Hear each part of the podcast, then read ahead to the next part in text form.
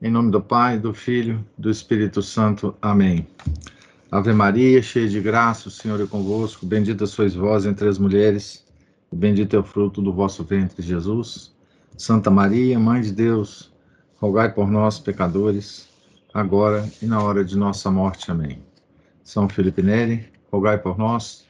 Nossa Senhora de Fátima, rogai por nós. Em nome do Pai, Filho e do Espírito Santo. Amém. Então, nós estamos aqui na página 72 e do, do livro a respeito do São João Maria Venei, do Henri Guéon, e vamos continuar aqui a leitura numa parte muito, muito, muito interessante. É, só lembrando, nós acabamos de de presenciar né, dois milagres, é, os primeiros milagres do, do, do, São João Maria Vianney, né, é, que são ligados a, ao orfanato que ele montou, a, a Providência, né, e, digamos assim, são os, os milagres da, da multiplicação dos pães, né, ah, a respeito dos alimentos, né, é, dessa, desse orfanato. Né? E agora entramos numa sessão cujo título é Santa Filomena. Ele já não está sozinho. Vê crescer ao seu redor uma posteridade espiritual. Todas as suas pequenas órfãs desabrochadas para a oração e para o trabalho, para o sofrimento e para a renúncia, que serão aos 20 anos excelentes empregadas domésticas e mais tarde excelentes mães. As suas filhas mais velhas, caras ao seu coração, as santas moças que formam as outras, a, delega, a delicada Benedita Lardé, que morrerá de excesso de trabalho, Catarina Lassagne, que suportará até o fim o mau temperamento de Joana Maria Chané, esta que vai melhorando, exceto no trato com Catarina, enfim, Maria Filiá, que substitu que substitui Benedita Lardé. Mas não esqueçamos que os seus amigos mais íntimos não são deste mundo. Na sua vida, na sua maneira de ser, nas suas palavras, a santidade vai crescendo e os poderes extraordinários que esta não cessa de conferir-lhe ser-nos-ão completamente incompreensíveis se nos recusarmos a observá-los no plano em que atuam, que é o plano sobrenatural. O padre Vianney vive numa sociedade de santos. Vive nela primeiro com o pensamento, depois na realidade. Vimos e ficamos admirados com o que fez por ele, por meio de uma pequena relíquia, o santo missionário de Louvesque, São Francisco Regis.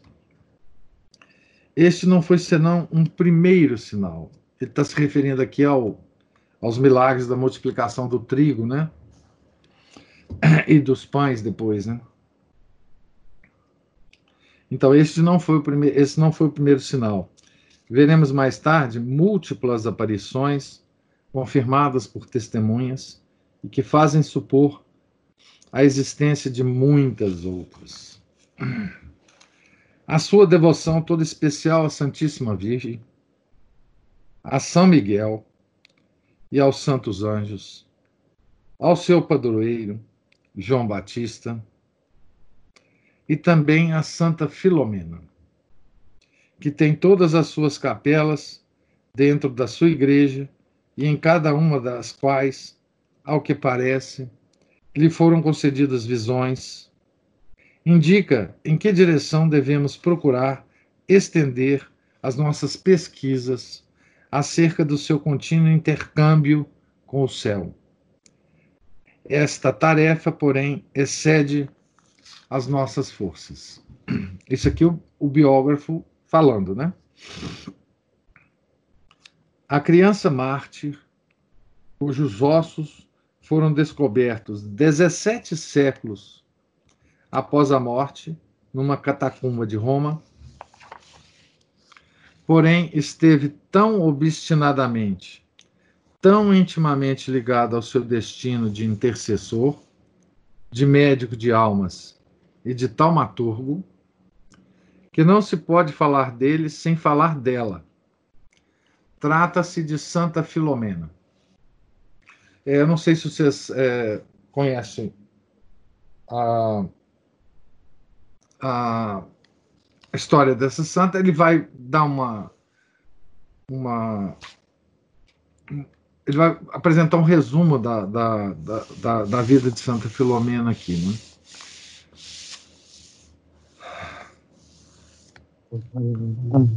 Depois eu vou, talvez, indicar um livro de Santa Filomena para vocês. Eis uma dessas aventuras que são as únicas que merecem ser contadas quando se olha a história do mundo sob o ponto de vista da providência.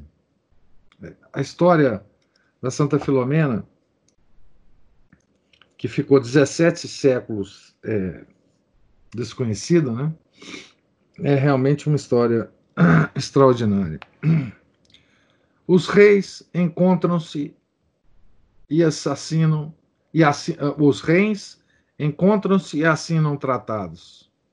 O nariz de Cleópatra decide a sorte de um império.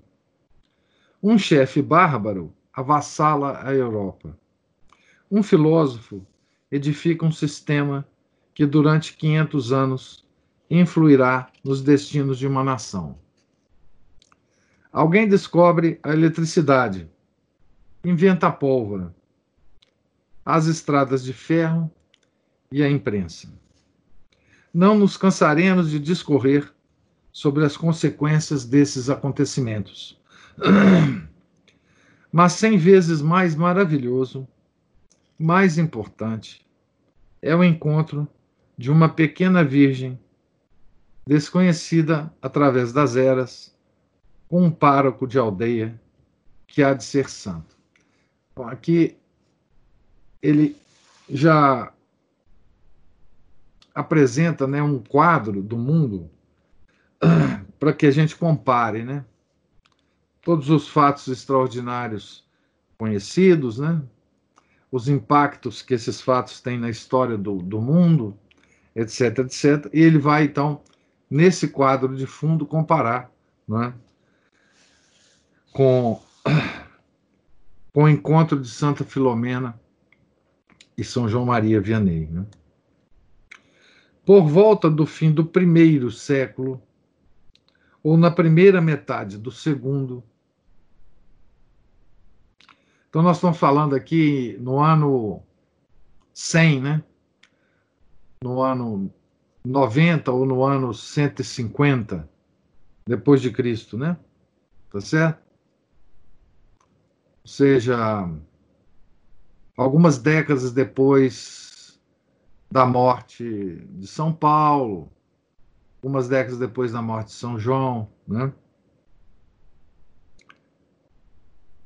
Uma criança de 13 a 15 anos morre em Roma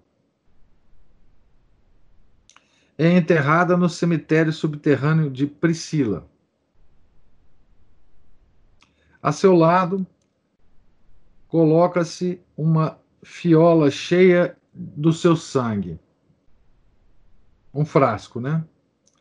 Afixam sobre o seu túmulo três tabuletas de argila cozida, sobre as quais são pintadas com mínio as seguintes palavras: Pax tecum Filumena. A paz esteja contigo, Filomena. Foi assim que foi encontrado né, as relíquias. Esse frasco né, e essas três tabuinhas de argila ah, escritas com, com tinta, né? Pax Tecum Filomena. Também estão pintados três flechas, duas âncoras e um ramo de oliveira. Todas essas esses símbolos aqui aparecem na imagem, né? É, de Santa Filomena que fizeram depois, né? Uma imagem muito bonita, né? A oliveira é a paz do reino de Deus. As âncoras indicam que é lá que aportou a jovem morta. E a fiola de sangue, signo do martírio, indica que as três flechas lembram aquelas que a traspassaram. Talvez o seu nome não fosse o mesmo da inscrição, pois este significa bem-amada. Talvez não exprima senão o sentimento dos parentes ou amigos que lhe prepararam o sepulcro. Podemos fazer todo tipo de suposições em torno dessas relíquias. Não se sabe mais nada com certeza.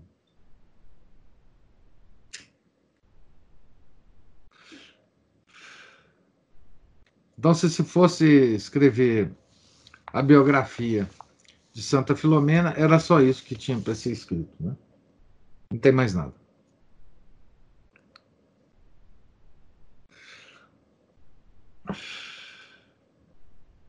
É uma, uma, uma santa desconhecida. Né?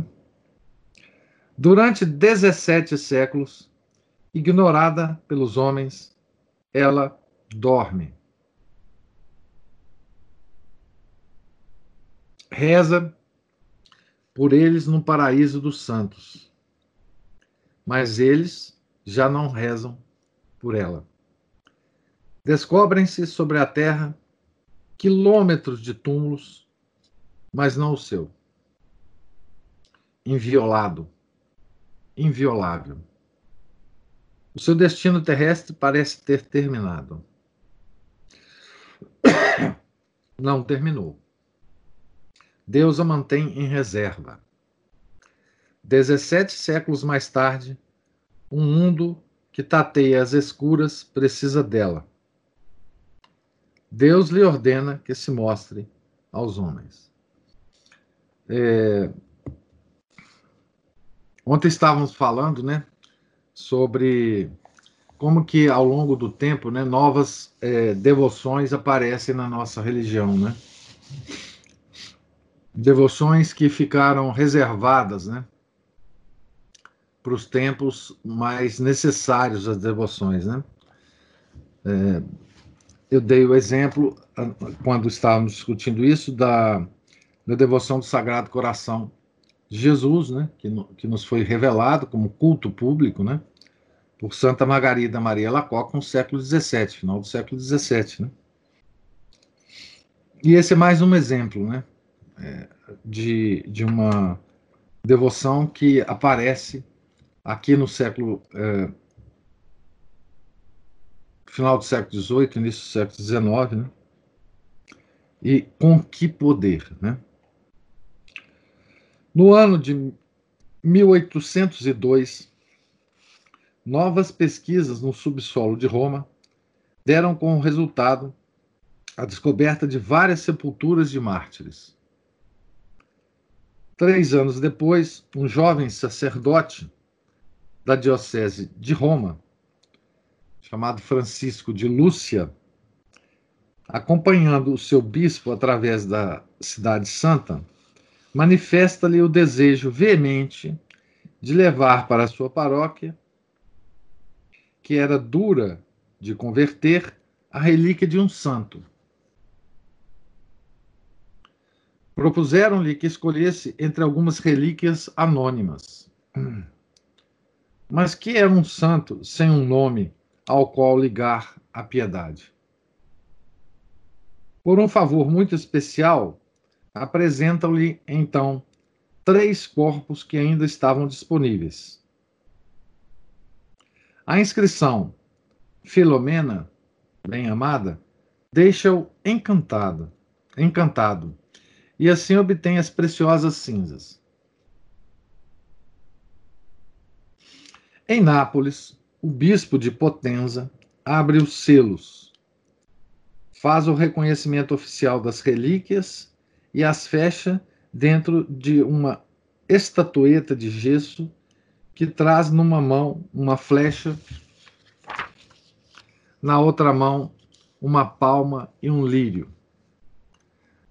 A piedosa senhora que devia vestir a imagem mal chegou a tocá-la e sente uma comoção em todo o seu corpo.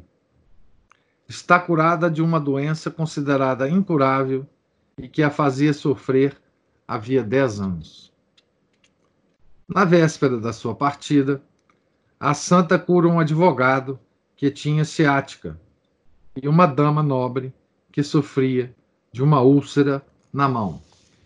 Então, aqui o relato é, são dos primeiros milagres de Santa Filomena. Né? Em Mugnano, não sei falar isso em italiano, mas deve ser Mugnano, né? Em Mugnano, os milagres multiplicam-se. Lá que tem a, a igreja principal da Santa Filomena, né? Os milagres multiplicam-se e atraem os religiosos, os bispos, os príncipes e muitos sacerdotes franceses. A tal ponto que a cabeça da igreja decide autorizar a devoção àquela da qual não se conhece nada, exceto a sua morte pela fé e os seus tardios milagres. A sequência de milagres de Munhana é uma coisa impressionante. Então, é o estado da, da coisa no início do século XIX, né? Então, entramos aqui na seção A Amizade. Então, vamos, vamos agora para a história da relação entre São João Maria Vianney e Santa Filomena. O padre Vianney conhecera noutros tempos, em Lyon, através do seu mestre, o padre Bailey, uma certa senhora Paulina Jarricot. Essa foi a grande propagadora, é, Paulina Jarricot foi a grande propagadora da devoção da Santa Filomena no mundo. Né? Ela lhe falou da Marte e lhe deu uma pequena porção das suas cinzas, que estava na no frascozinho, né? Foi desse modo que o cura Dars travou o conhecimento com a santa. Ah, essa Paulina, ela em outras em outras referências, ela ela narra, né, esse encontro que ela teve com o padre Vianney.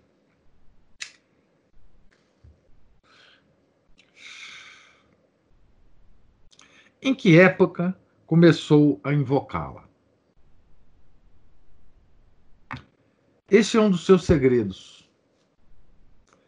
A repentina importância que atribui ao seu culto a ponto de edificar em sua honra uma capela, não se explica se não houver, houver uma atração de longa data, pedidos atendidos, favores especiais.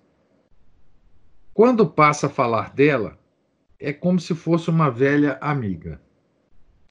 Todas as maravilhas que fará, há de atribuí-las a ela.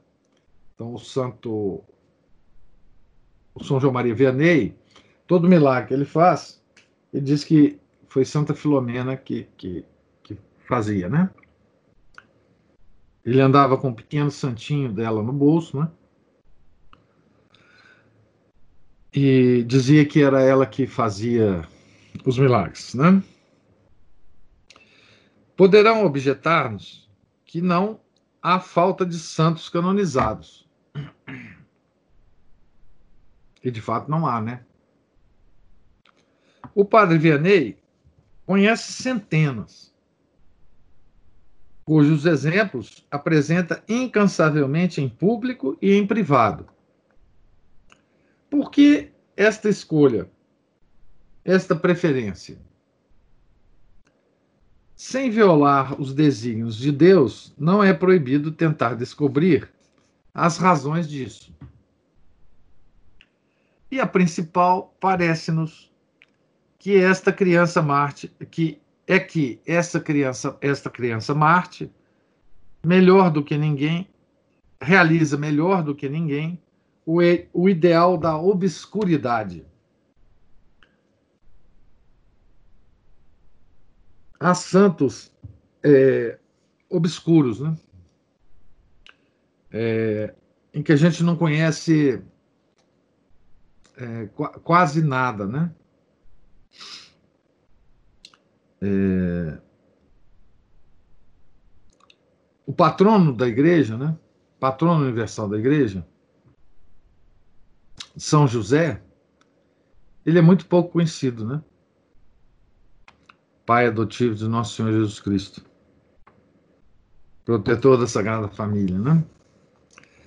É, dos evangelhos a gente não sabe quase nada dele, né? Se quer a data da morte, né? não tem uma frase de São José, né?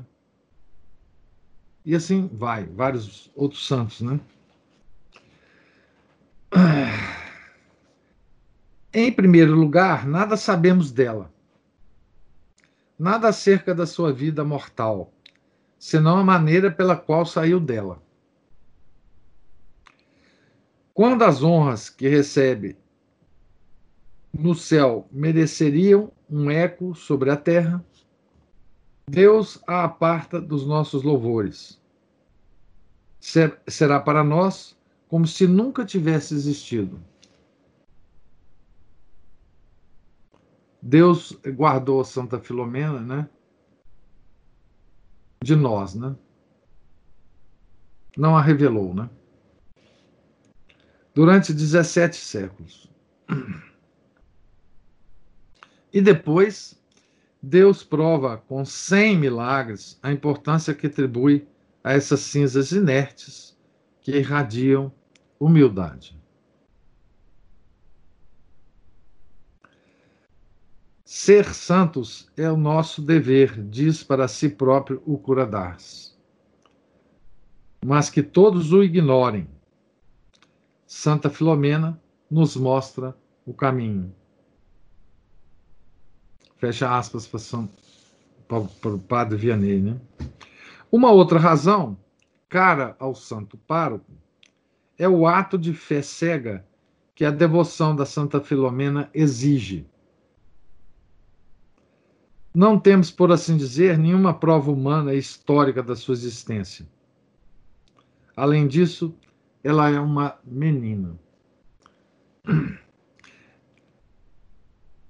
Esse, essa razão aqui, o Henri Guion, a, a ela, ele, ele considera essa razão uma das principais pelas quais o padre Vianney se se torna devoto de Santa Filomena, né? O fato do ato de fé, né? Nela ser um, um, um, um, ato absolutamente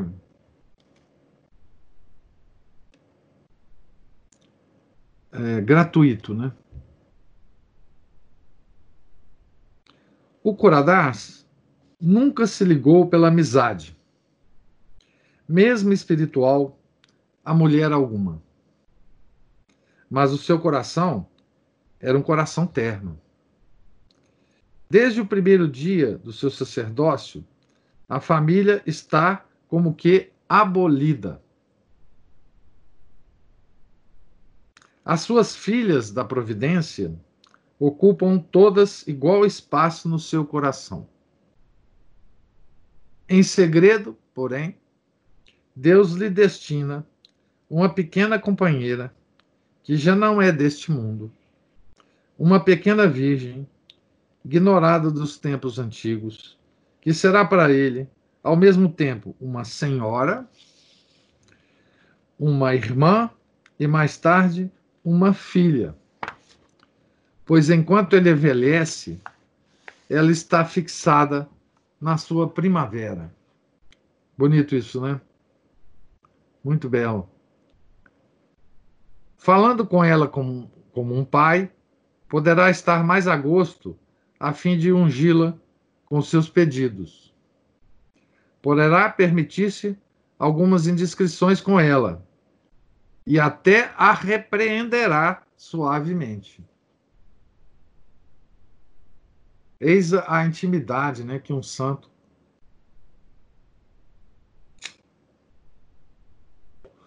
pode ter com outro santo, né? E com mesmo com nosso Senhor Jesus Cristo, Virgem Santíssima, né?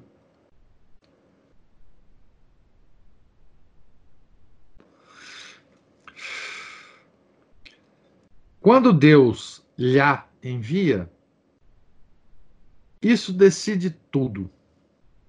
Filomena chega bem a tempo de afastar dele o louvor excessivo dos homens, para poupar um suplício excessivo à sua modéstia, uma tentação ao seu orgulho. O infeliz começa a realizar milagres. É um assunto que traz muita satisfação, mas também uma enorme vergonha para um santo.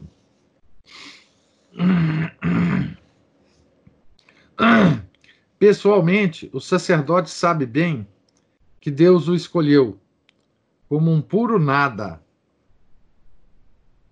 a fim de mostrar com mais brilho a onipotência da sua graça. E que ele teria escolhido alguém mais miserável se tivesse podido encontrá-lo. O seu único mérito consiste em não dizer não e em deixar que passe através dele a torrente criadora. Esse trecho que eu acabei de ler é um, uma das descrições mais extraordinárias que eu conheço sobre a perspectiva de um santo em relação aos milagres que ele faz. Ou seja, ele sabe que faz milagre. Tá certo? ele sabe o que está sendo, o que está acontecendo ao seu redor, né? Tá certo? Mas essa essa perspectiva do santo em relação a isto que acontece, eu nunca vi tão bem descrito é, como, como nesse trecho, né? Eu acho que a gente deve marcar, né? Eu marquei aqui de amarelinho no meu livro, né? E eu vou ler de novo. O infeliz começa a realizar milagres. É um assunto que traz muita satisfação, mas também uma enorme vergonha para um santo.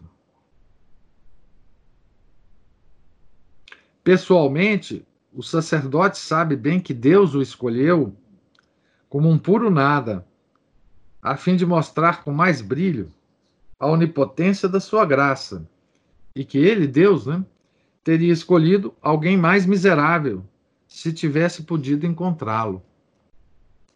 O seu único mérito consiste em não dizer não e em deixar que passe através dele a torrente criadora. Em não dizer não, né, significa em não recusar a graça, né? que é um pecado grave, né? Recusa da graça, né?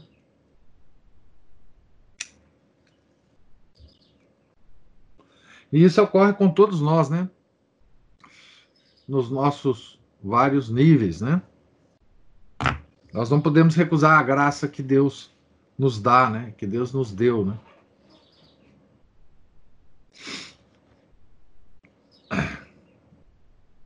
Olhando de fora, porém, um milagre é um milagre. E por mais que o negue, ninguém quererá crer que ele não teve parte naquilo. O santo sabe, né? Que ele, de alguma forma, é, está fazendo parte daqueles acontecimentos extraordinários em torno dele, né? Simplesmente porque está ocorrendo em torno dele, né? Não está ocorrendo em torno de outras pessoas, né? Faça o que fizer, não conseguirá escapar da admiração das multidões. E tampouco, pois não é perfeito, de um certo contentamento consigo próprio. Esse talvez deve, deva, deva ser o, a maior preocupação de um santo, né?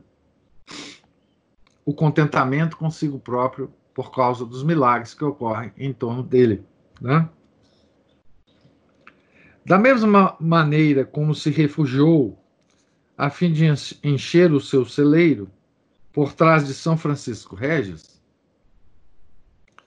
poderia, poderia fazer-se ajudar e encobrir pelo seu padroeiro, São João Batista, que tem um altar na igreja e que é especialmente venerado. Ou então por São Miguel, pelos santos anjos. Mas todos estes, na opinião popular, já não realizam milagres há muito tempo. Interessante, né? Os fiéis se perguntariam: o que é que deu neles, tão de repente, nesses santos, né? Se São João Maria Vianney falasse, por exemplo, que quem estava realizando os milagres seria São Miguel, São João Batista, né? Os santos anjos. Os fiéis perguntariam: o que é que deu neles tão de repente? É, por que, que eles começaram a fazer esses milagres, né? E acusariam o pároco de fraude. Ora, eis que chega justamente uma pequena santa da Itália, que goza no momento de uma enorme reputação. E ela é, portanto, que terá a missão de obter de Deus os milagres de que os fiéis precisam. Talvez não os mais preciosos, mas pelo menos os mais exteriores. E por isso mesmo, mais comprometedores. Poderia, poderia escrever-se um diálogo encantador, que até poderia ser verdadeiro, acerca dos entendimentos preliminares entre a jovem santa e o pároco.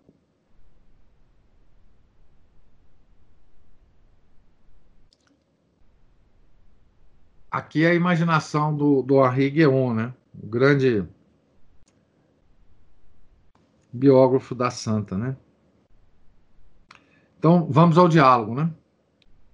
Todas as vezes que um doente do corpo implorar a cura, fica estabelecido que eu vou-lo envio. E vós o curareis, se Deus assim o quiser. E a, a santa, essa é a santa falando para o padre Vianney, né? Trato feito.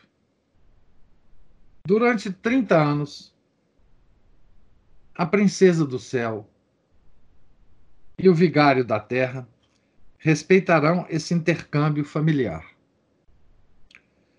Conversarão um com o outro e talvez ela se torne visível algumas vezes. Para, os, para o padre Vianney, né? Visível ou não, não o abandonará num só dos seus passos. E quando ele tiver de sofrer, contar-lhe-á os seus sofrimentos. Chamá-la-á a sua querida pequena santa, o seu conselho, a sua testa de ferro, a sua procuradora diante de Deus. Todas as expressões que São João Maria Vianney usava para designar Santa Filomena, né? Querida pequena santa, conselho seu conselho, a sua testa de ferro a sua procuradora diante de Deus. Ela lhe comunicará a sua pureza e a sua juventude. Quando as multidões vierem assaltar a apertada igreja deste lugarejo perdido, o padre Vianney poderá estar bem tranquilo. Não virão ver o pároco, mas sim a sua pequena santa, vestida de veludo e deitada no seu ataúde de vidro. Então veja, até agora a arte continua sendo desconhecida e o padre Vianney só conhecido na sua pequena comodidade. Né? E aqui entrou em cena, na biografia do santo, é, a Santa Filomena. Né? Aqui na página seguinte, na página 80, né, tem aqui um quadro, então, de Santa Filomena, e tem aqui um, uma legenda dizendo assim: na época das peregrinações, começaram a circular aos milhares gravuras e desenhos do Santo Curadares e de Santa Filomena. É, aqui é uma de, das gravuras, né? As folhas de pinal, como esta que reproduzimos, costumavam em cores vivas o seu retrato no centro e à volta reproduções mais ou menos verídicas de, milagres a eles atribuídos. A devoção a Santa Filomena sempre foi muito do agrado do cura d'Ars, que se escondia por trás dela, atribuindo-lhe a maior parte dos milagres que realiza. O que a gente pode ver na, na figura, né? Santa Filomena no centro, né? E em torno vários quadrinhos, né? É, de retratação ah, dos milagres, né? Certo? Então, terminamos o capítulo, né? É, aqui, cujo título é, são os amigos, né? os amigos do santo, né? Então, em que narra a, o orfanato, os auxiliares, né? É, que ele, que ele, que ele é, coleciona ao longo da, da as, os poucos, as poucas auxiliares que ele coleciona. E, para terminar o capítulo, a grande intercessora no céu né, dele, Santa Filomena. Né? E agora nós vamos começar a, a, a acompanhar, né? É, a irradiação, o capítulo chama-se A Irradiação da Fé, mas é a irradiação do, do, dos fatos né, para fora de Arnes é, a respeito do que está acontecendo nessa nessa pequena comunidade, né? O padre Vianney vai vai então se tornar começar a se tornar conhecido na França em toda a França, né? E depois no mundo, né? É, em vida ainda, né? Ele atraía muita gente de outros países, né?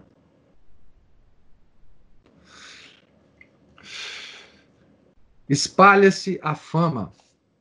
É o primeiro item aqui do capítulo. O padre Vianney está enganado neste ponto. Um santo vivo é mais procurado do que um santo morto. Ele é que é o alvo. É por sua casa, é por sua causa que as multidões hão de precipitar-se em direção ao seu vila, vilarejo. Lembramo-nos da sua profecia involuntária. Esta paróquia não poderá conter todos aqueles que aqui virão mais tarde. Esta é uma profecia que ele externou, né? Vocês lembram? Quando ele estava chegando em Arnes, né? Com a sua mudança, né? Quando ele teve um, quando se descortinou na frente dele essa pobre e, e, e lamentável é, é, aldeia, né? Esse vilarejo, né? Naquele momento, não dizia senão aquilo que o Espírito Santo lhe fazia dizer. E o Espírito Santo não mente. Nada há de estranho para ele em que a profecia se realize. A progressiva transformação da sua paróquia produziu lá fora uma profunda impressão. Muitos párocos e bispos devem ter se perguntado como é que o padre Vianney conseguira aquilo. Aqueles a quem a sua aparente ignorância causava piedade entreviram o seu valor, ainda sem compreendê-lo claramente. Não se hesitou, nos mais diversos lugares, em, em solicitar a sua ajuda, como substituto ou auxiliar. Como ele nunca se recusava, foi se tornando costume chamá-lo sempre. Partia cedo a pé. Voltava de noite à sua paróquia, esfalfado, enregelado, para certificar-se de que tudo estava em boa paz. Já se instalara no seu corpo magro aquela febre estranha que havia de roer-lhe os ossos até o extremo fim da sua vida. Mas não se queixava. Era uma época de intensa escassez de clero, a tal ponto que os cartuchos de Lyon, aqui só uma informação na nota de pé de página né, do tradutor, ordem religiosa fundada em 1054, cujos membros se retiram em mosteiro, cartuchas, onde vivem totalmente dedicados à oração e observam silêncio perpétuo. Então, a tal ponto que os cartuchos de Lyon enviavam missionários às paróquias que não dispunham de vigários para serem, por serem pequenas demais. Então, aqui nós estamos vendo, né, vivendo né, a, a, as consequências da Revolução Francesa. Né? Tá certo? Ars, privilegiada neste ponto, apesar de que ninguém pensava fazer-lhe um presente digno de inveja ao enviar para lá o padre Vianney, teve de emprestar também o seu pároco.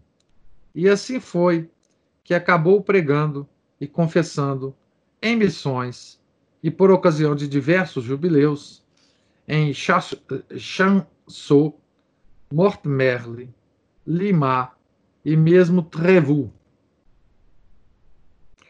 Essas expedições incessantes tiveram o efeito de aumentar-lhe o prestígio. Sem dúvida, num raio de uma dezena de léguas, havia tempo que o seu nome era conhecido. De modo favorável ou negativo, não havia ninguém que não tivesse ouvido falar dele mas as pessoas desconfiavam. Não estavam dispostas a cansar-se indo a Ars, só para ver o santo homem. Agora, já que estava por lá mesmo, valia a pena aproveitar a ocasião. Então, a, nesse momento ainda, né, é, as pessoas não, não se dignavam a, a a viagem até Ars, né? Que não tinha nenhuma nenhuma sedução nessa aldeia, né? Mas já que o padre estava lá na, na cidade deles, né? Vamos lá, né? Vamos lá ver quem é esse homem, né? Desde o primeiro sermão, era preciso reconhecer que os seus paroquianos não, não lhe exageravam os méritos. A sua eloquência, que não era, ou talvez fosse a verdadeira, aquela que despreza a eloquência, aparecia cada um como algo de inteiramente novo. Repetia vinte vezes as mesmas coisas que os seus colegas haviam repisado antes dele, sem obterem qualquer efeito digno de nota, e que já escutavam sem ouvir. Talvez as pensasse e sentisse com mais força. Ditas por ele, conseguiam achar a brecha para remexer a fundo os mesmos corações. Então, o padre Vianney, ele não falava coisas é, novas, né? Ele, ele não estava ensinando coisas que os padres ah, anteriores não teriam ensinado, né? Todo mundo uh, conhecia o que o padre Vianney estava falando, né? O que ninguém suspeitava, porém, o que encheu de estupefação os leigos e, sobretudo, os sacerdotes, foi a revelação de sua impressionante sabedoria como confessor. Leria já nas almas? A sós com ele, sentir-se-ia todo o ascendente da fé, da sua caridade arrebatadora? Aqui é uma pergunta, né? Seja como for, o fato é que, numa emissão em Trevaux, no ano de 1823, a capela em que estava confessando não se esvaziava mais. Experimentava-se uma vez por curiosidade e depois se voltava por necessidade. Com ele, podia-se descobrir o valor infinito do sacramento da penitência. Procuravam-no pessoas simples, burgueses importantes e mesmo sacerdotes. O seu hospedeiro, segundo informam a testemunha, tinha de esperá-lo às vezes até meia-noite para o jantar. Mas ele mal tocava os pratos. Então veja que coisa, que ironia, né? É... Coisa que acontece com muitos santos, né? Vocês lembram que quando ele foi ordenado padre, né, ele foi proibido de confessar. A razão para isso é que ele não sabia os rudimentos é, de teologia moral. Né? O que levava a crer, né? que ele não saberia aconselhar as pessoas. Né? E foi justamente no confessionário né, que o padre Vianney, sem, sem desprezar os sermões, né, a eloquência dele, né, mas foi justamente no confessionário que o padre Vianney se tornou um, um fenômeno é, Primeiro, regional. Ainda nós estamos aqui na mesma região de Ars, né? Depois, um fenômeno francês, né? E depois, um fenômeno mundial. Né? Certo? Então, é, vamos é, parar a leitura por hoje aqui, né? nessa visão né? do padre Vianney no confessionário por horas e horas e horas e horas. Né? É, é uma, uma um fenômeno né, que, que, que aconteceu com vários santos. Me, me ocorre aqui agora o mesmo fenômeno acontecendo com o padre Pio de Pietreutina, né? que passava também é, 15, 20 horas direto no confessionário, né? É, e aqui a pergunta que fica é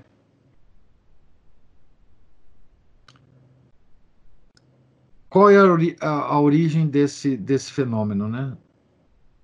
Certamente é, a origem desse fenômeno é que ele já nesse nesse desabrochar né, dessa, desse fenômeno já, já tinha capacidade de ler as almas né, e, e de aconselhá-las de forma que nenhum conhecimento de, tele, de, de, teórico de teologia moral poderia ter uh, substituído essa, essa, enfim, esse fenômeno, né? razão pela qual ele foi proibido de confessar, né, durante os três primeiros anos de, de, de sacerdote, né, certo? Eu pergunto a vocês se há algum tipo de, de... Então, nós paramos aqui na página 83. Né? Pergunto a vocês se há algum, alguma observação ou algum, alguma pergunta.